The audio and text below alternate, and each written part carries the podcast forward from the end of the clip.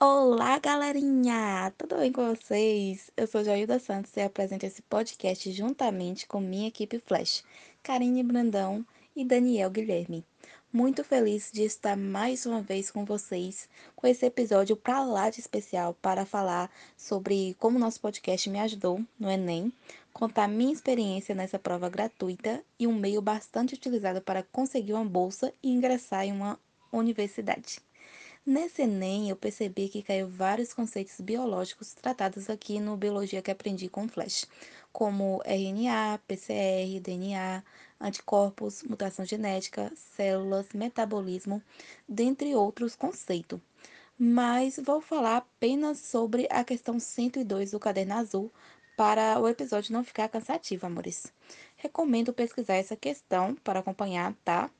Bom, depois de todo um contexto, a pergunta em si foi: uma etapa que antecede a reação de PCR precisa ser realizada para permitir a amplificação do material genético do vírus. Essa etapa deve ser realizada para a. concentrar o RNA para otimizar a técnica.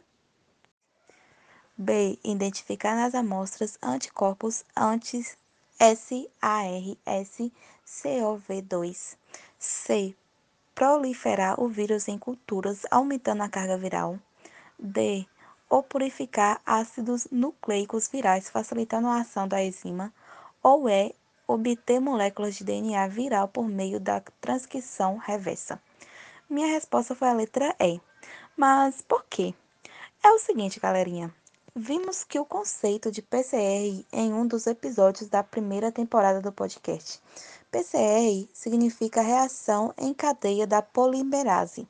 Refere-se a uma tecnologia que consiste na amplificação de uma região específica de DNA. Ou seja, com essa metodologia é possível produzir uma quantidade enorme de cópias de pequenas porções do DNA que se deseja estudar.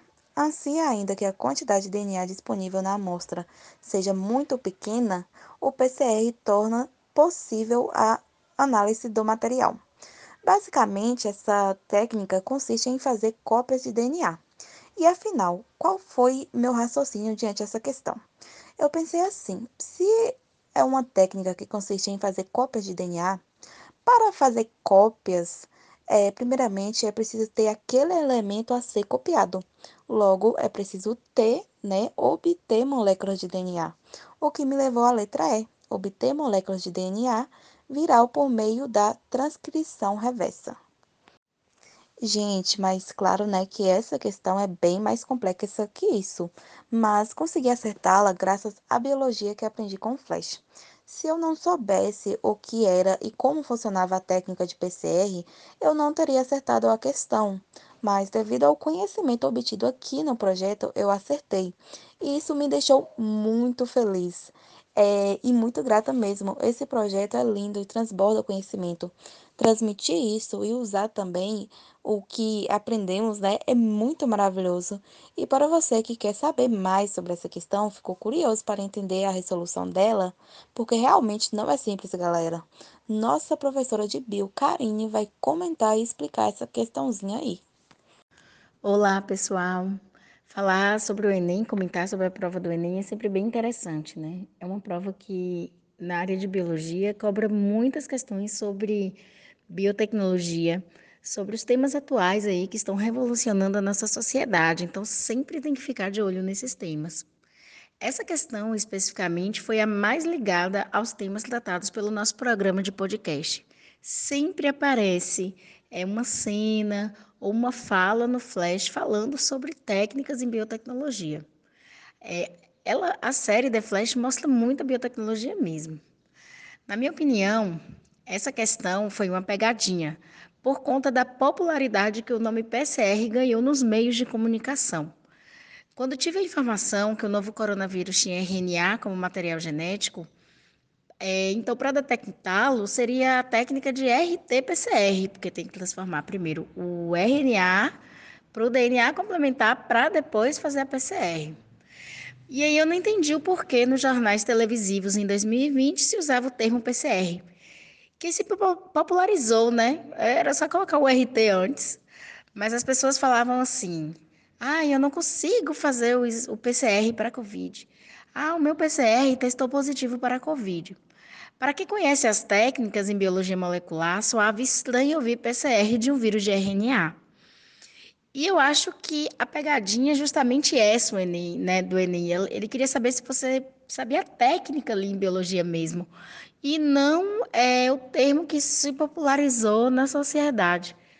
É, todo mundo estava vendo em tempo real o, as descobertas do coronavírus. Além disso, na questão usou o termo cDNA. Então, o estudante ele teria que conhecer o DNA e depois saber sobre o DNA complementar, né, que é uma molécula sintetizada a partir do RNA mensageiro através de duas enzimas, a transcriptase reversa e a polimerase. Então, ele teria que ter esse conhecimento do DNA, que é, um, é, é mais popular, né? Tem nome até de loja com, com o nome DNA. Mas o cDNA é realmente menos conhecido no, no, na popularidade aí, no cotidiano. Então, o estudante realmente teria que saber uma biologia ali mais aprofundada. É, essa questão do Enem, eu fiquei muito feliz, porque eu falei assim, o, o Joilda, que está fazendo o Enem, né, vai pegar essa questão por causa do podcast do Flash, que é bem... A gente estuda mesmo os temas, mas eu fiquei refletindo que no curso Mutantes, de, que é o curso de Genética e Biotecnologia que eu ofereço no Centro Juvenil, eu vou colocar mais temas de biotecnologia com técnicas em biologia molecular, para poder os alunos terem, é, conseguirem responder essas questões no Enem. Uma ótima explicação, prof. Mas para você que quer saber ainda mais sobre essa questão, recomendo uma videoaula lá do canal do YouTube BioATP. Eles utilizam ilustrações, uma linguagem simples, clara, objetiva, e a videoaula é bem curtinha. Vale a pena conferir.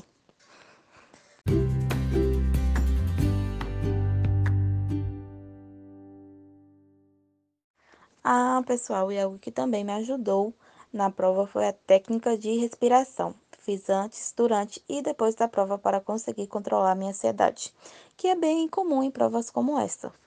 A respiração 4x4x4. Ensinamos ela por aqui. Inspire lentamente pelo nariz, contando até 4. Pause por 4 segundos. Expire pela boca, contando até 4. E pause por mais 4 segundos.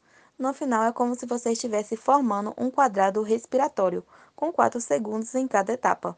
Faça o tempo que precisar. E uma dica para você é vá lá no canal do Spotify Biologia Criativa. Karine tem um podcast exclusivo falando dessa respiração e de todos os benefícios para a nossa saúde. Episódio Atenção Plena do Cientificamente. É isso mesmo, Joy. Eu sempre falo para os meus alunos que o Enem é uma prova de inteligência emocional, gestão emocional. E isso a gente precisa treinar e aprender além dos conteúdos, é, que é uma parte técnica, assim, né? Então a gente tem que pensar no nosso emocional. Então, quando eu ensino a respiração 444 para os alunos do Cientificamente, eu sempre falo: olha, essa técnica é ótima para o Enem, treinem ela para ela funcionar no Enem efetivamente. É, então, essa parte de gestão emocional também tem que ser trabalhada nas escolas, com os estudantes, para eles, às vezes, estudam, sabem o conteúdo, chega lá na, na prova, fica nervoso e não lembra. Então, isso também é um, é um treinamento, a gente aprende. E eu espero muito, mas muito ser aprovada no Enem, ingressar na minha faculdade dos sonhos. E para você que irá fazer Enem ano que vem, recomendo assistir o Flash, ouvir nosso podcast e fazer o um mapa mental do tema tratado no episódio. Com certeza o Flash vai te ajudar a não esquecer do conteúdo. Aprender com o lúdico, pelo seu lado afetivo, é uma metodologia que realmente funciona. E nós, alunos de incubadora e dos cursos do Centro Juvenil, é prova disso. Muito obrigada por ficar por aqui e até o próximo episódio. Beijo, beijo, pessoal.